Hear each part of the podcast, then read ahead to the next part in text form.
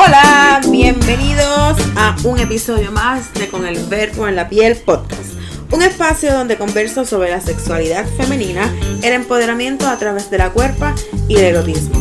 Mi nombre es Ana Castillo Muñoz.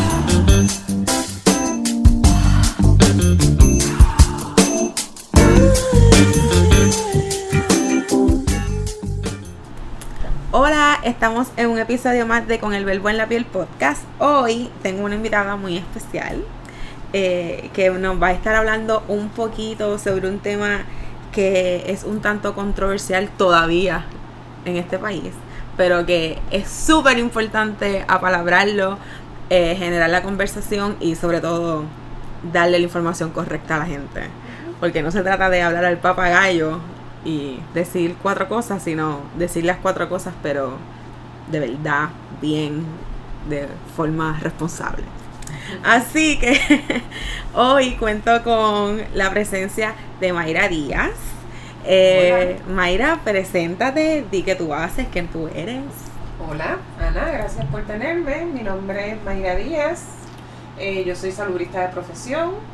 Eh, soy dula de aborto eh, y soy fanática de las juventudes, como yo digo, eh, porque he trabajado mucho con para y con las personas jóvenes.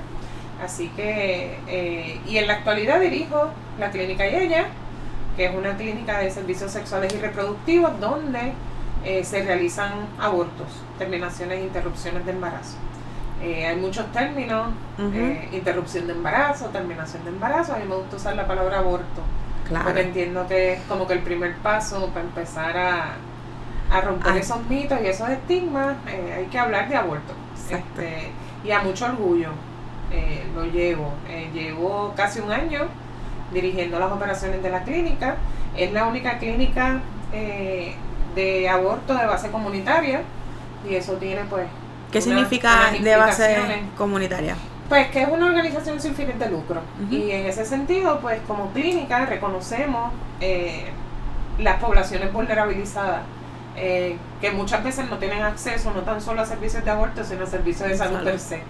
Eh, y pues nos enfocamos en, servir esa, a ese tipo de, ¿verdad? a esas mujeres y, y personas que, que vengan a la clínica Obviamente estamos abiertos para todo el público. Eh, ofrecemos, como dije, servicios de ginecología, mm. eh, pruebas de VIH, eh, pruebas de infecciones de salud de, de, transmisión sexual y servicios de ginecología básicos, ¿verdad? los chequeos anuales, biopsias, palpaciones, exámenes pélvicos, etcétera, etcétera. ¿Y se necesita un plan de salud para recibir esos servicios o cualquier persona que no tenga eh, la reforma, por decirlo así, ¿verdad? Que es el más común, este puede venir, utilizar los servicios y pagar eh, un bajo costo.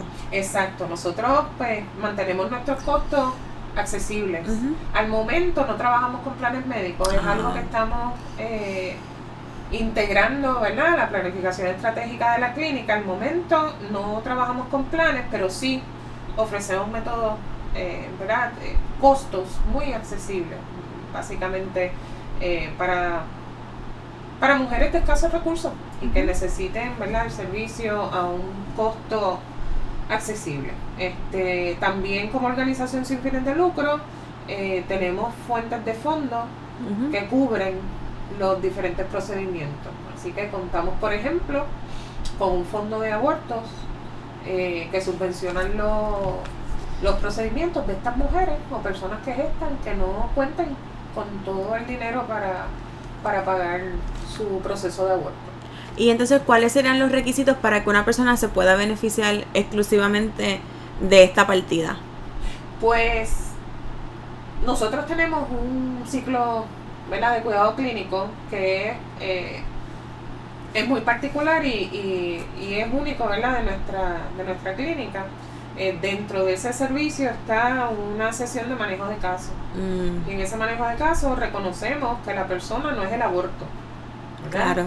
La persona es, la mujer es, eh, es un ser complejo con muchas eh, intersecciones y muchas cosas que le están pasando a la vez. El aborto es uno de ellos.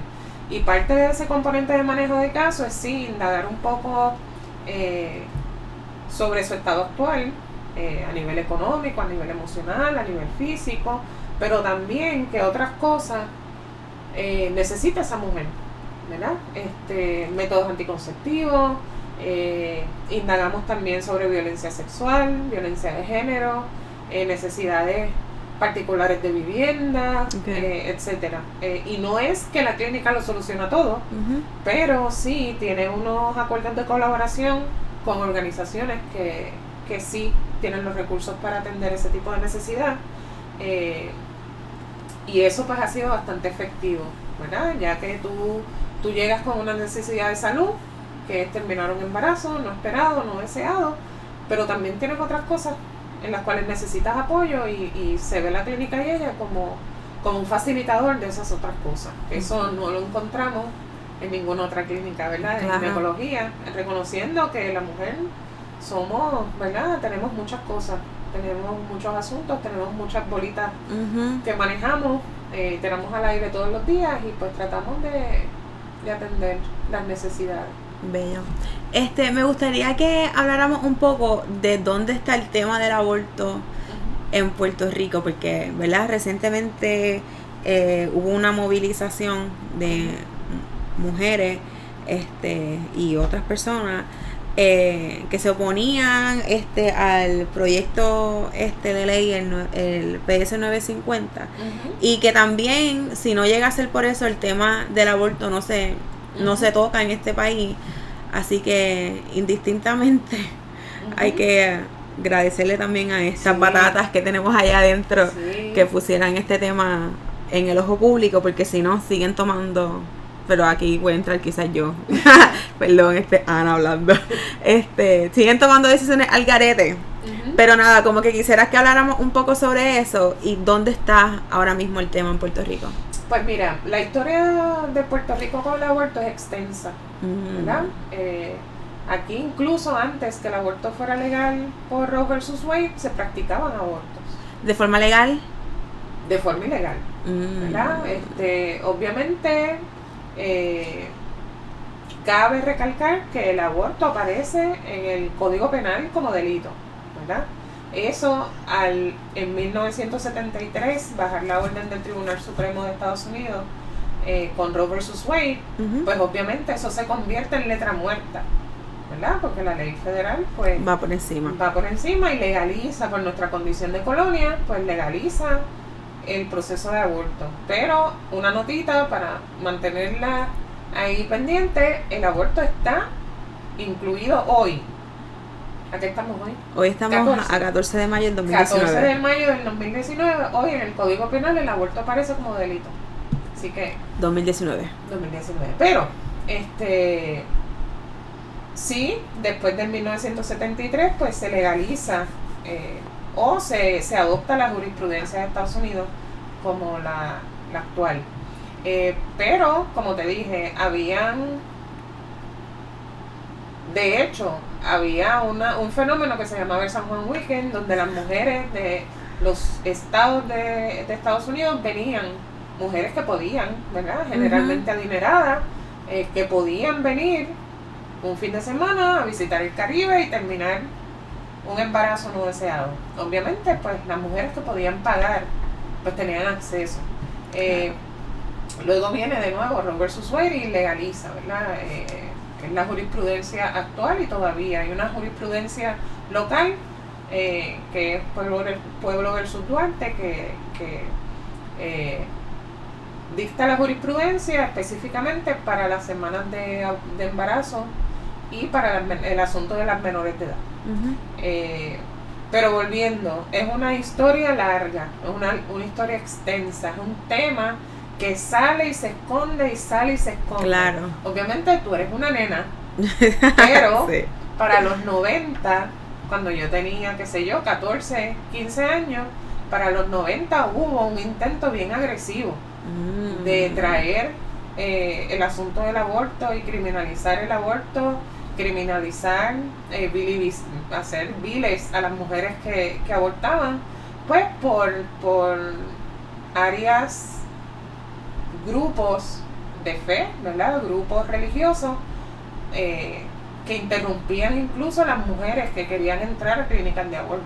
Wow. Habían estos personajes que organizaban misiones, como ellos llamaban, eh, y desde, la, desde que el gallo cantaba estaban en las puertas de la clínica, ponían cadenas, ponían cadenas de gente. La, la meta era interrumpir el acceso de esa mujer a la clínica, ¿verdad? Eh, obviamente después de eso, de los 90, se establecen nuevos, nuevas leyes que prohíben ese tipo de acción, Mm. pero en los 90 fue como que el intento, un intento bastante fuerte eh, por evitar que las mujeres pudieran ejercer su derecho a terminar un embarazo que no desean. Pero le damos para adelante a la historia 20 años y aquí estamos. Sí. Y a mi parecer que he tenido, yo no sé si el privilegio de ver las dos, los dos intentos, eh, quizás en la madurez, ¿verdad? Ahora lo estoy viendo un poquito con más madurez y más historias de vida, y más, un poquito más de años de vida. Eh, el intento ahora para mí es mucho más peligroso porque es más estratégico, ¿verdad? Vemos unos grupos eh, religiosos que tienen un acceso directo a donde se donde se crean las leyes de este país que se supone que nos de- que nos apliquen a todas y a todos Claro. este y ella pues estos grupos religiosos y sus presiones pues ya no es esta esta línea física de gente tratando de pararme o tratando de impedir que una mujer acceda a una clínica cuerpo a cuerpo como digo yo sino que es una presión ya en las leyes Más sistemática. más sistemática, más estratégica y a mi parecer más peligrosa, ¿verdad? Porque eso puede sentar unas bases bien, bien peligrosas este, para las generaciones actuales y las generaciones de mujeres y personas que están por venir. Así que hace un año, el 7 de mayo, empezamos eh, a, a mirar ese, ese proyecto PS 950 y cuando digo empezamos, pues los grupos de mujeres y, y hombres también, ¿verdad? Grupos feministas, grupos de defensa de los derechos, de los derechos humanos, dentro de esos los derechos sexuales y reproductivos, eh, a mirar qué estaba pasando con ese proyecto. Pues el proyecto en un inicio, cuando nació, era un Frankenstein, era uno de los monstruos más feos que yo había visto en mi vida ¿Por qué? porque era preocupante la cantidad de información errónea que incluía. Era, era, ¿verdad? Yo digo que era como que la, la, la, revista, parecía una revista de farándula, con todo el respeto, pero en términos de, de información científica, o sea, era cada disparate, eh, el aborto causa... eh, eh, esterilidad, esterilidad, esterilidad, el aborto causa cáncer, el aborto causa estrés posaborto, que eso es un término que es un invento, eso no existe. Eh, y lo que pretende este proyecto desde un principio, usando mucho miedo, el lenguaje utilizaba mucho miedo, utilizaba ¿verdad? tácticas de, de asustar a la gente. Claro, que es lo mismo que se hace en una iglesia.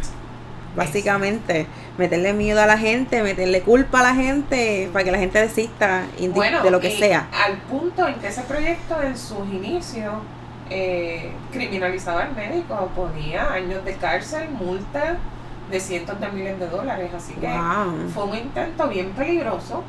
eh, lo observamos bien de cerca, eh, lo peleamos bien de cerca. Eh, en noviembre del año pasado, eh, la autora, la senadora Naida Venegas Brown, pues lo, lo pide de vuelta. Pensamos pues que ahí había quedado la cosa, que se había engavetado. Eh, pero pues ya vemos en enero que vuelve y surge eh, un PS 950 nuevo. Pero no tan terrible como el primero. ¿En qué cambió? Yo creo que en el lenguaje, en el lenguaje y en quitar una, una, eh, unas áreas o, ¿verdad? Una, eh, unos artículos que eran sumamente problemáticos, como por ejemplo eh, las horas de espera, que una mujer tenía que esperar 48 horas En una clínica. Por Se favor. supone que fuera una primera vez, se le orientara, se le exigía presentar eh, sonograma y 48 horas después de esa visita inicial la mujer tenía que reflexionar por 48 horas y entonces volver. eh, eso en un confesionario iba a reflexionar. no sé dónde, pero se, se llamaba a la reflexión por 48 horas porque lo definen como un periodo de espera. Todavía no entiendo espera qué o a quién, pero eh, eso pues encarece mucho eh, y, y, y es una barrera al acceso, ¿verdad? Claro. Este, una cosa que yo puedo hacer en un día, porque yo tengo que ir un día, esperar 48 horas y volver a ver y volver a, a ir, eh, tomando en cuenta de que hay mujeres que están bien retiradas de las clínicas, eh, nuestras mujeres de Vieques, nuestras mujeres de Culebra. O personas que a lo mejor están trabajando que no pueden darse el lujo de faltar Exacto. tres veces al trabajo. O sea, van a tomar la decisión que no quieren tomar simplemente Sí, sí, porque no pueden eh, ser. eh, y como eso, pues, eh, incluía muchos otros artículos que eran problemáticos y que era básicamente una manera de, de ser un disuasivo, eh, de afectar el acceso. Sí, el aborto es legal. Sí, es jurisprudencia federal que cae en Puerto Rico y no podemos hacer todavía nada con Nada. eso, ¿verdad? Viéndolo desde la perspectiva de estos grupos. Pero lo que sí podemos hacer es crear políticas y nuevas reglamentaciones que, Que que limiten. sean una barrera de acceso, ¿verdad? Puede ser legal, pero si no es accesible o complico el acceso o creo barreras, eh, las mujeres van a dejar de hacerlo o los costos van a ser demasiado onerosos a, la clínica, a las clínicas y van a seguir cerrando clínicas. Cabe recalcar que en los 90 habían 13 clínicas de aborto, hoy quedan 6. ¿Dónde están esas seis clínicas de aborto? Esas 6 clínicas de aborto, 5 quedan en el área metropolitana y una en Ponce. Okay. Este, ¿cuán accesibles están estas clínicas? Bueno, si tú tienes la manera de llegar a ellas y tienes el dinero, pues puedes acceder. Pero obviamente la gente de la montaña, la gente del oeste, nuevamente nuestras hermanas de Vieques y Culebra, pues eso, eso crea una, una barrera de acceso, ¿verdad? En términos económicos, ¿cuánto, ¿en cuánto puede salir practicar un aborto? Los precios varían y los precios se adjudican por semana de, de embarazo, Okay. pero empiezan entre 235 a 300 dólares. ¿Cuándo, este, o sea, cuál es el límite en términos de semanas de embarazo para poder practicar un aborto? Pues mira, como te dije al principio, hay una decisión local que es Pueblo versus Duarte, eh, donde se abre, eh, se elimina los requerimientos de semana. Básicamente, aquí se, en Puerto Rico actualmente se pueden realizar abortos en el primer trimestre, segundo trimestre y tercer trimestre. Okay. Eh, en el tercer trimestre, pues obviamente tienen que ser unas razones ya de salud de la madre o de peligro de la vida de la madre, pero se pueden realizar. Este, hay clínicas que hacen procesos de aborto a las 10 semanas, otras a 14 semanas y hay un solo proveedor que hace de las 20 en adelante, de las 14 en adelante hasta las 22, 21 a 22 semanas. ¿Cómo, este, cuál es la, la, o sea, cómo, lo que quiero ver, cómo los jóvenes o las jóvenes, este, se posicionan ante este tema en el sentido de cómo, este, si pueden abortar menores de edad. Pues mira, eh, legalmente hoy, por Pueblo versus Duarte, se determinó que el criterio de la mujer o de la persona joven era suficiente para decidir si se realizaba un aborto o no. Lo que quiere decir eso es que no es necesario que medie el consentimiento de madre, padre o encargado para que una persona menor de edad se pueda realizar un aborto. Pueblo versus Duarte dice que el consentimiento de la menor es suficiente y se parte de la premisa de que las personas jóvenes tienen un criterio claro. para tomar ese tipo de decisión. Eh, siempre que ella preste su consentimiento, eh, después de haber sido informada adecuadamente por su médico, ¿verdad? Cabe recalcar que no es que el, no es que hay un derecho al aborto, es que hay un derecho a la intimidad. Y el tribunal en el caso de Roe vs. Wade determinó que, se, que el abortar era una decisión íntima de cada ser. de cada persona y su médico. ¿verdad? Mm. Así que Roe vs. Wade se hace ley amparado en el derecho a la intimidad. ¿verdad? No es que existe un derecho al aborto. Claro. Eh, y acá, Pueblo versus Duarte, pues eh, se expresa específicamente sobre las mujeres menores de edad y determina eso. Este, Ah, Cuando dices menores de edad, ¿hasta qué edad te refieres? Bueno, de 21 para abajo, 18 para abajo, ¿verdad? Y entonces, que- este. No sé, porque es que estoy pensando en niñas de 13, 12 años, si también tienen la, la, la oportunidad de pasar, ¿verdad? Por estos procesos. No sé, es que no. El Estado se supone que provea eh, opciones de aborto en el caso de incesto, violación. eh, y obviamente muchas de las veces que estas menores de edad, de las que tú me hablas, 13, 12 años, pues puede que haya sido víctima de incesto, víctima de violencia sexual.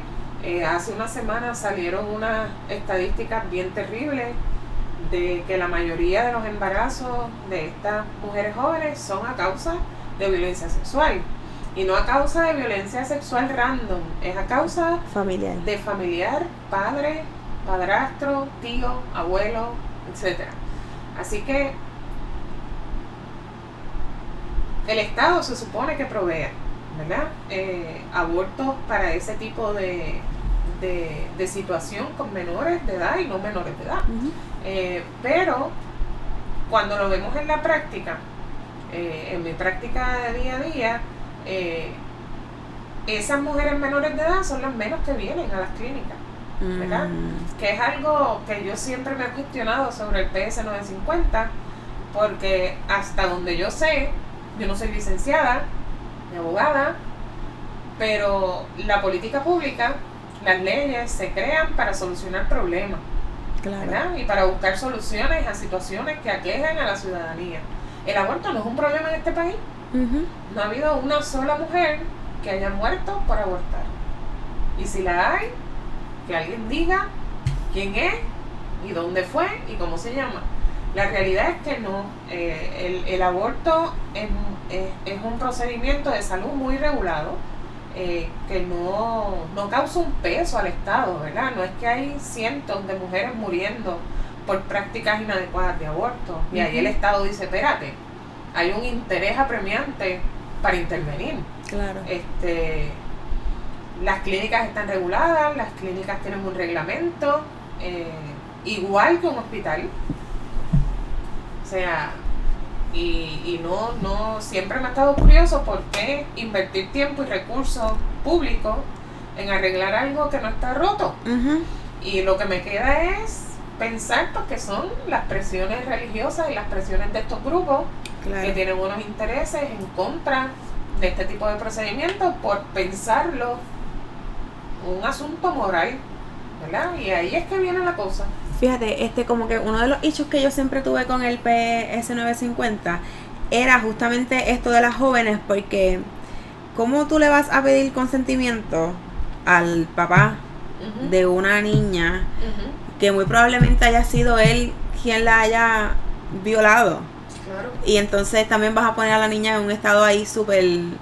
Uno de desventaja total porque el papá va a ejercer tanta presión. Que la niña va a terminar teniendo el bebé o la bebé. Así que eh, a mí eso como que siempre me, me causó mucho... Vulnerabiliza- mucho más. Este, y a mí yo siempre busco, trato de verlo de, de todas las maneras, ¿verdad? No desde mi postura, sino que, ¿verdad? Que puede estar detrás de esto. Y, y me parece curioso que una niña, una joven de 16 años no pueda adoptar, Ujú. pero puede Claro. parir, ¿verdad? Y, y a muchas personas, obviamente, como dijiste al principio, este tema polariza. O sea, el tema de aborto, la palabra aborto, yo digo aborto y la gente Sí, se ya hay dos pelos, extremos. ¿Verdad? Uy, qué fea. qué fea esa palabra. Sí, no hables de eso, que- ¿verdad? Eh, polar- polariza y obviamente hay personas que, que tienen unos sentimientos y unas eh, visiones y unas perspectivas muy personales, ¿verdad? Pero eh, a mí siempre me ha parecido absurdo que una, una mujer tan joven, 13, 14, 15 años, sea obligada a ser madre Claro. y sea obligada a parir o, o no se le presenten otras, Otras opciones, opciones. Este, asumiendo que, que no hay un criterio, que no hay un deseo, que no hay una capacidad Para tomar para decisiones. tomar decisiones con toda la información, ¿verdad? Yo estoy de acuerdo con que se le debe dar toda la información, libre de sesgo, libre de miedo, libre de juicio, libre de, ay, te voy a asustar, este, para que la persona joven tome su decisión. Para mí, parir es mucho más riesgoso en una mujer de 12 años que un aborto. ¿verdad? Pero esa soy yo. Este, cuando una persona llega a la clínica de aborto, ¿cuáles son los, los procesos o cuáles son los pasos? Bueno, eh, esos casos varían de clínica en clínica. Yo te puedo hablar el de, el de la clínica y ella. Eh, la mujer a la persona llega, eh, llena unos documentos, como en toda oficina médica. Ujú. Eh, nosotros retenemos expedientes de, de todas las, las pacientes. Se le hace una orden para hacer unos eh, exámenes de sangre, eh, los niveles de hemoglobina y el factor RH, el grupo y tipo de sangre para determinar el factor RH. Eh, luego pasa por un- una sesión de manejo de caso. Y esa sesión de manejo de caso para mí es como que vital. Porque además de ocultar lo que te dije ahorita, de cómo surge este embarazo, Claro. eh, y esta mujer a que otras cosas esté expuesta y que otras eh, que otros apoyos va a requerir además de, de un, de un aborto eh, también brinda información sobre opciones ¿verdad? Eh, sobre es una orientación en opciones como, como llamamos se habla de sí la opción del, del, del aborto se le habla de los tipos de aborto, eh, se le habla de los posibles riesgos y complicaciones como en cualquier procedimiento médico, pero también se habla de adopción, también se habla de, la opción de llevar ese embarazo a término. Y tenemos una trabajadora social que es extraordinaria, que le plantea sus diferentes opciones y básicamente eh, facilita el que la mujer o la persona que es esta en ese momento se posiciona en esas diferentes opciones. Claro. Eh, la mayoría de las mujeres ya llegan, porque contrario a lo que piensa la senadora Venegas Brown, las mujeres pensamos, eh, y ya las mujeres cuando llegan a una clínica de aborto es que ya ellas han hecho Todo es la búsqueda, la, la consulta, la reflexión y ya pues tienen una decisión tomada. En algunos casos cambian de parecer y, y hay aquí la clínica hace referidos a cuidado prenatal para esa mujer que, que dice, ¿sabes qué? Sí, yo lo voy a hacer, ¿verdad? Así que, y, y lo traigo porque a veces se piensa en las clínicas de aborto como estas fábricas de aborto. Claro. Y realmente no es un espacio eh, donde hay consultas con profesionales y donde hay espacios donde la mujer eh, recibe información y se le presentan todas sus opciones. Eh, ya que la mujer pues decide en efecto eh, interrumpir su embarazo, llevar a cabo el aborto, pasa por una evaluación de enfermería. La enfermera le pregunta condiciones previas de salud, Y todo esto pasa en el mismo día. el mismo día.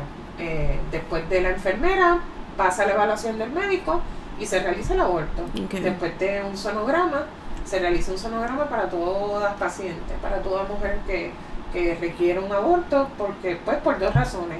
Para validar la existencia de un embarazo. Hay mujeres que llegan y piensan que están embarazadas y no están embarazadas. Oh, wow. porque pues la regla falta por muchas otras razones. Este y esas mujeres pues se les atiende también porque somos una clínica de ginecología. Eh, no estás embarazada y no te vas a la regla hace dos meses pues vamos a ver Claro. en qué te podemos ayudar. Eh, y para saber exactamente el sonograma valida el tiempo de gestación de ese embarazo que es importante para los procedimientos. Eh, Y ya mismo vamos a hablar de, los de los procedimientos. Este, y entonces, yo tenía después una. de eso Ajá. hay una visita de seguimiento donde se realiza otro sonograma y se asegura pues que todo, que todo el procedimiento fue exitoso y que la mujer está, está bien. Ok, yo desde mi ignorancia solamente tengo conocimiento de dos tipos de aborto. Ajá. El quirúrgico Ajá. y por pastilla.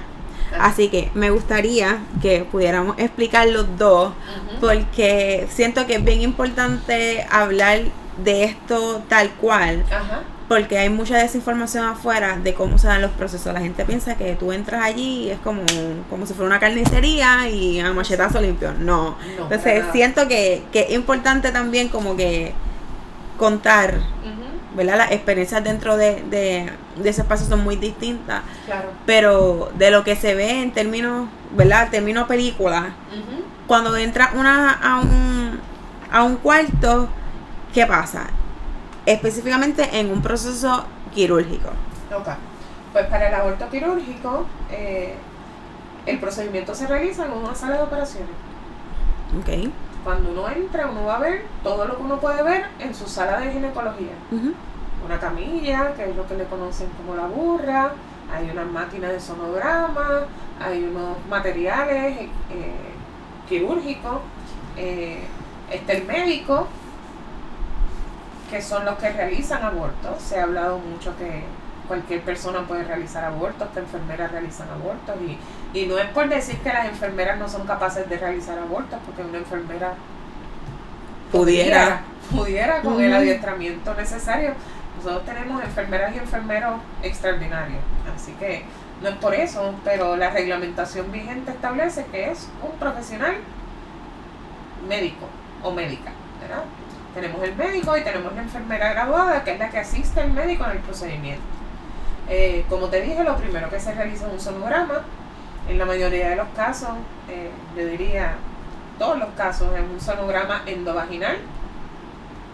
Se realiza el sonograma, se valida la existencia de un embarazo, se valida el tiempo de gestación eh, y se, se comienza el proceso de, ¿verdad? de aborto. Eh, se utiliza un espéculo, que es el, el instrumento que parece un patito, y se usa para abrir el cuello de la cervix y poner, poder tener eh, acceso, separar las paredes vaginales y poder tener acceso al, útero. Este, luego de eso se aplica anestesia local. Eh, no es anestesia general, la persona no necesita estar dormida para el procedimiento, se aplica anestesia local eh, y se dilata la cervix utilizando unos instrumentos que se llaman dilatadores para poder tener acceso. Luego que se tiene acceso, se introduce una cánula que está amarrada a una máquina, ¿verdad? Que está eh, conectada, no amarrada, conectada a una máquina de aspiración.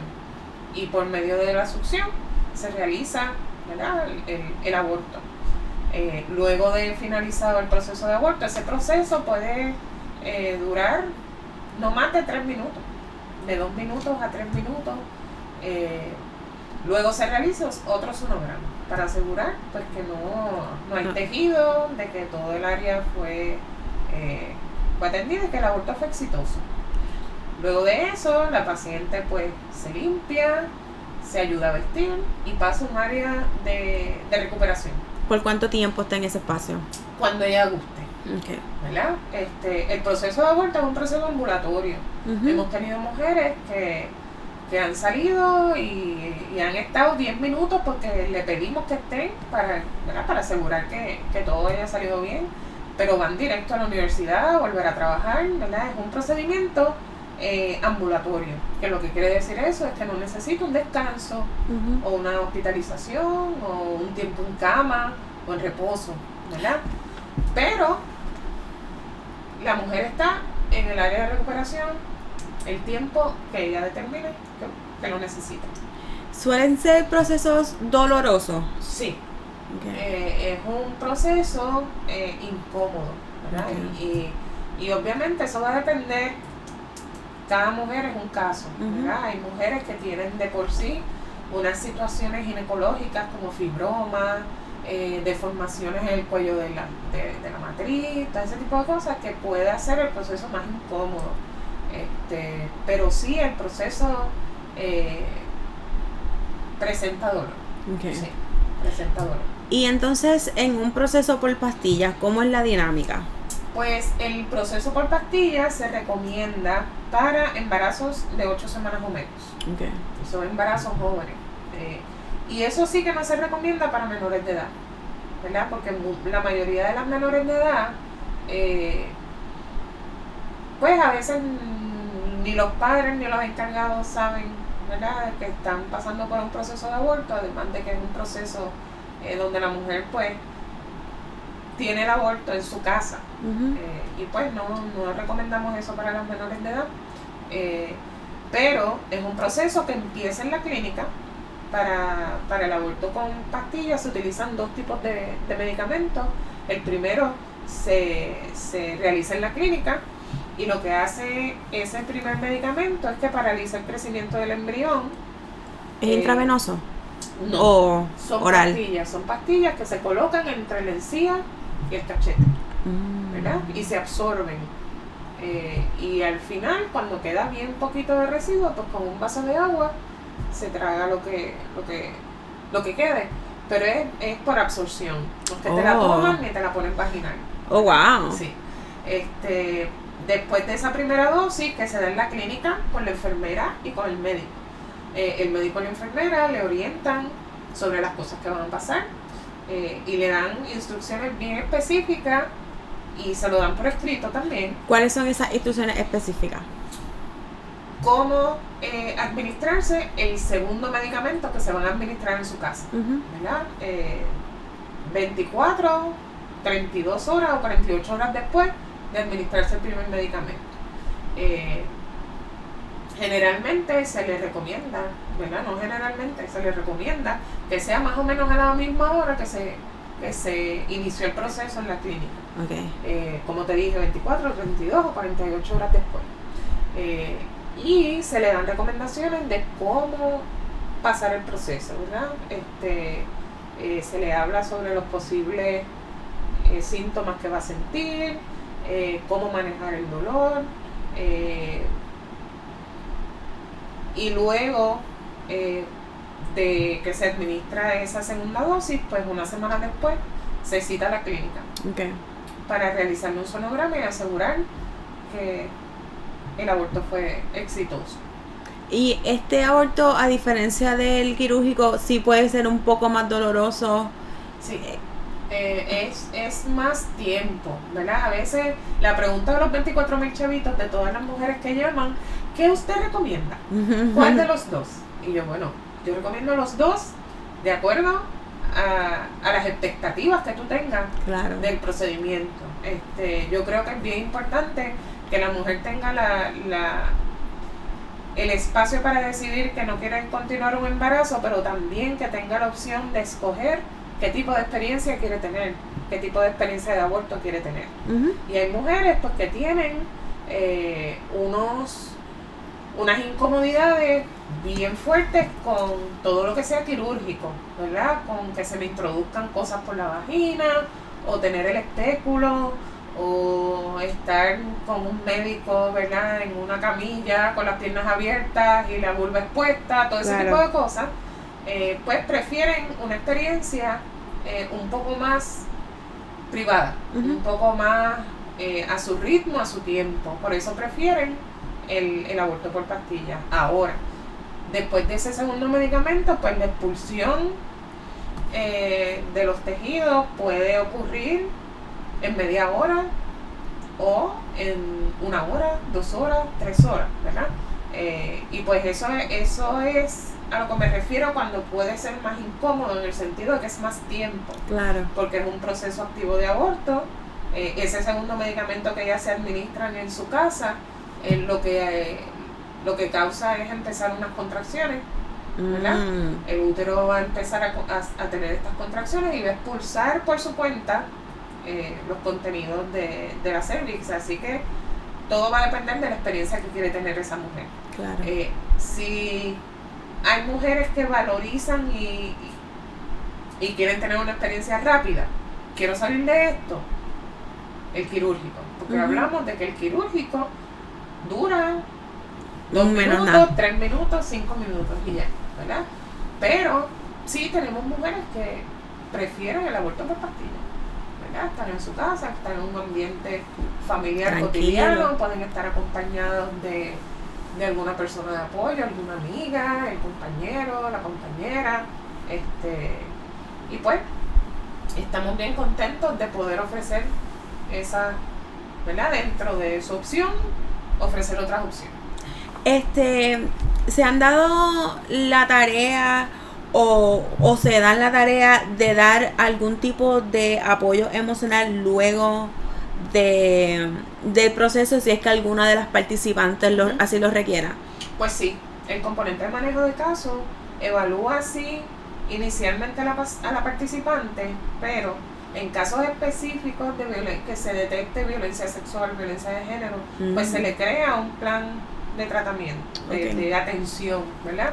Y muchas mujeres cuando vuelven a su cita de seguimiento, pues también pasan por la manejadora de caso para hablar un poco sobre su experiencia eh, y cosas que salieron en la entrevista que era importante manejar. De nuevo, la violencia de género, violencia, ¿verdad? Algunas mujeres tienen como razón para terminar un embarazo estar en una, en una relación violenta y pues nosotras nos interesa sí que ellas puedan desligarse de esa relación, pero también asegurarnos de cómo les fue y cómo les va y, y- y qué planes tienen, qué apoyo podemos gestionar para ellas. Así que el componente de, de manejo de casos es lo que nos distingue de otras clínicas y es el espacio que tenemos para ver a la mujer no tan solo como esta persona que necesita un aborto, sino un ser holístico que tiene unas necesidades este, más amplias. Claro. Muy bien. Entonces, este, para terminar, me gustaría que quizás pudiéramos hablar de algunos mitos que se dan en relación al tema del Ave aborto, María. Muchos. que son un montón, pero este, el que más me llama la atención es que si abortas puedes quedar estéril. Como, Exacto. ¿Qué tú estás Ese es el diciendo? más- ese es el- el más que se Se promueve. que se promueve, este, provoca fertilidad, infertilidad. Este, ha quedado, eh, ¿verdad? Confirmado que no hay una mayor posibilidad de ser infértil por realizarte un, un aborto y que un aborto no eh, determina el éxito de tus próximos embarazos. Claro. ¿verdad?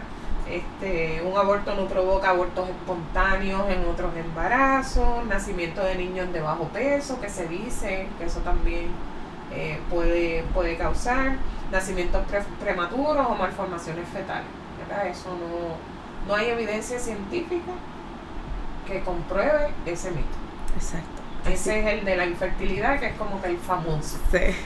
Este, el segundo, que ha sido bien debatido y bien debatido, pero incluso en este proyecto PS 950 se trae, es que el aborto aumenta el riesgo de padecer cáncer de mama. Oh, wow. Y todos los centros especializados en cáncer han desmentido ese, ese mito, pero sin embargo se sigue utilizando. Eh, el Instituto Nacional de Cáncer eh, ha determinado en múltiples investigaciones que eso no tiene, no hay una relación. Punto. No hay, o sea, no hay ninguna evidencia que, es- que establezca eso. Eh, el tercero, y es algo que yo he escuchado mucho, mucho, mucho, mucho, es el, el, el, el que causa problemas psicológicos o emocionales permanentes en las mujeres o en las personas que se realizan abortos. Y sí, la decisión de, de realizarse, un de real- realizarse un aborto envuelve emoción, ¿verdad? Porque es una decisión Claro. significativa.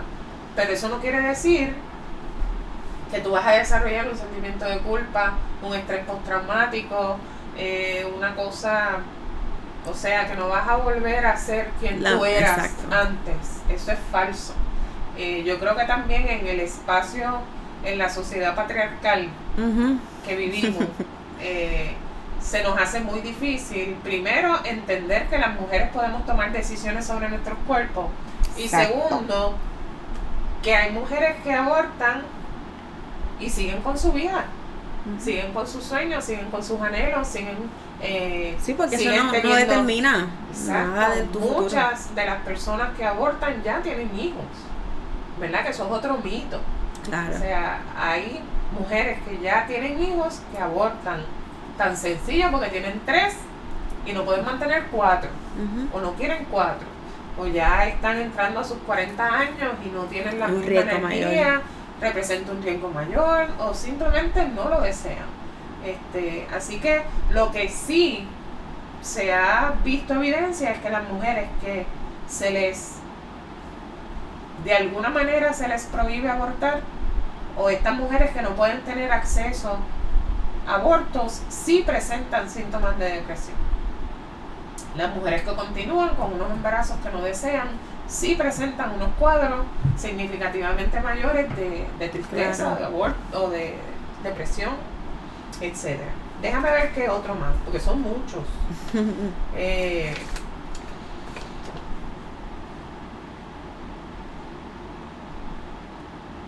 yo creo que eso, yo creo que esos son los más, los más famosos. La realidad es que a mí a veces me preguntan cuál es el perfil de las mujeres que abortan. Y tengo que decir que no hay perfil. No hay perfil. Sí. No hay perfil. Este, tenemos mujeres de todas las edades, de todas las estratas sociales, eh, de tu estudiantes hasta madres, profesoras, pastoras, hijas de pastores, esposas de pastores. O sea, todas las mujeres abortan porque todas las mujeres en edad reproductiva se pueden encontrar con un embarazo no planificado, no deseado. Eh, los métodos anticonceptivos fallan Fallan constantemente. constantemente, ¿verdad? Que eso es otro mito, ¿viste? Encontré otro más. Que las mujeres que abortan son irresponsables eh, o son, ¿verdad? Al garete, Exacto. ¿verdad? Realmente no necesariamente, ¿verdad? Hay, hay unos métodos que fallan, eh, hay mujeres que de nuevo son víctimas de unos patrones de abuso sexual, eh, hicieron todo lo posible por protegerse, eh, hay mujeres aquí que, que está la, la modalidad esta que está aumentando en que el hombre empieza la relación con condón Sí. y a mitad del acto se, Se lo lo quita. quita. Eh, eso es violencia, Total. ¿verdad? Y hemos visto Ay, no recuerdo el nombre. Lo, ten- lo tengo Sí. lo tengo en una parte porque pronto vengo hablando de eso. porque eso es una, una metodología violenta, ¿verdad? De, de- de abuso sexual que, que hay que empezar a hablar también. Este, debe ser el aborto, tiene que ser el aborto, una opción para todas las mujeres y todas las personas que gestan, ¿verdad? Ya sea porque quiero estudiar, ya sea porque no quiero tener más hijos, ya sea porque es un riesgo para mi salud eh, you name it. Hay tantas razones para terminar un embarazo como mujeres que abortan, ¿verdad? Así que eh, ya es hora de erradicar los mitos, ¿verdad? Y ver esto como lo que es, un proceso médico que las mujeres acceden libre y voluntariamente. Eh, otro mito es que las mujeres llegan Obligadas. obligadas, con un revólver en la cabeza. Mira, no. Eh, las mujeres decidimos y, y, y- e incluso es sumamente importante que las mujeres retengan ese, esa oportunidad de decidir, porque esas decisiones de si tengo o no tengo hijos, cuántos hijos tengo, cuándo los tengo, tienen mucho que ver con, con, con el desarrollo positivo de esas mujeres su desarrollo social, emocional, económico. eh, y así esa decisión es una decisión política, es una decisión personal, una decisión importante. Y, y qué bueno que hay espacio para apoyar esa decisión. Sí. Eh, libres de juicio eh, y mucho, mucho, mucho apoyo. Mucho, mucho apoyo. Yo creo que muchas de las mujeres se sorprenden, ¿verdad? Porque vivimos en una sociedad y, y tenemos la mugre de, Claro. de- de los mitos y lo que se habla del aborto. A veces hay mujeres que llegan con una expectativa que no saben ni qué esperar. Exacto. Y cuando encuentran un grupo de mujeres eh, que no juzgamos, que no preguntamos, si tú no nos quieres decir, no te vamos a preguntar y no indagamos de una manera ¿verdad? juiciosa eh, y un servicio de excelencia, o sea, una clínica, un hospital limpio, eh, de buen aspecto, buena estética, bonito. Eh, las mujeres se sorprenden, ¿verdad? Porque tienen una expectativa de que estos son espacios. Sí, un matadero. Exacto. Un espacio bien violento. Exacto. Cuando hostil, no, violento. cuando no, eh, nosotros pedimos evaluación a todas nuestras participantes y, y un elemento recurrente en todas esas evaluaciones es el apoyo que ofrecemos, libres de juicio, damos información, acompañamos en el proceso, eh, me sentí protegida, me sentí bien atendida eh, y damos también cariñito, ¿por qué no? damos cariñito y hacemos que esta experiencia que de por sí es difícil, porque yo no te voy a decir que es como que nadie, ninguna mujer se levanta una mañana y dice, ay, voy a abortar. Claro. ¿Verdad? Eh, queremos que esta experiencia, que de por sí carga una carga, valga la redundancia, y es muy emotiva y muy emocional y tiene, ¿verdad? Es, es dura, es fuerte tomar esa decisión, pues queremos que, que el proceso sea positivo, ¿verdad? Un, un aborto no tiene por qué ser negativo. Ok.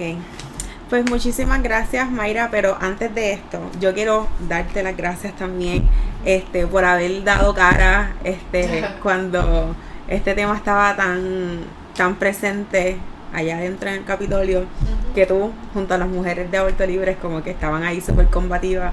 Así que gracias en nombre de todas las mujeres de este país por dar la lucha por, por nosotras. Así Sí, que y nos agradecida. nos toca a nosotras y a nuestras hijas y a nuestras nietas defender eh, los derechos sexuales y reproductivos como derechos humanos. Claro, Y ahí estamos hasta que la fuerza dé. muy bien. Gracias, Ana. Gracias a ti.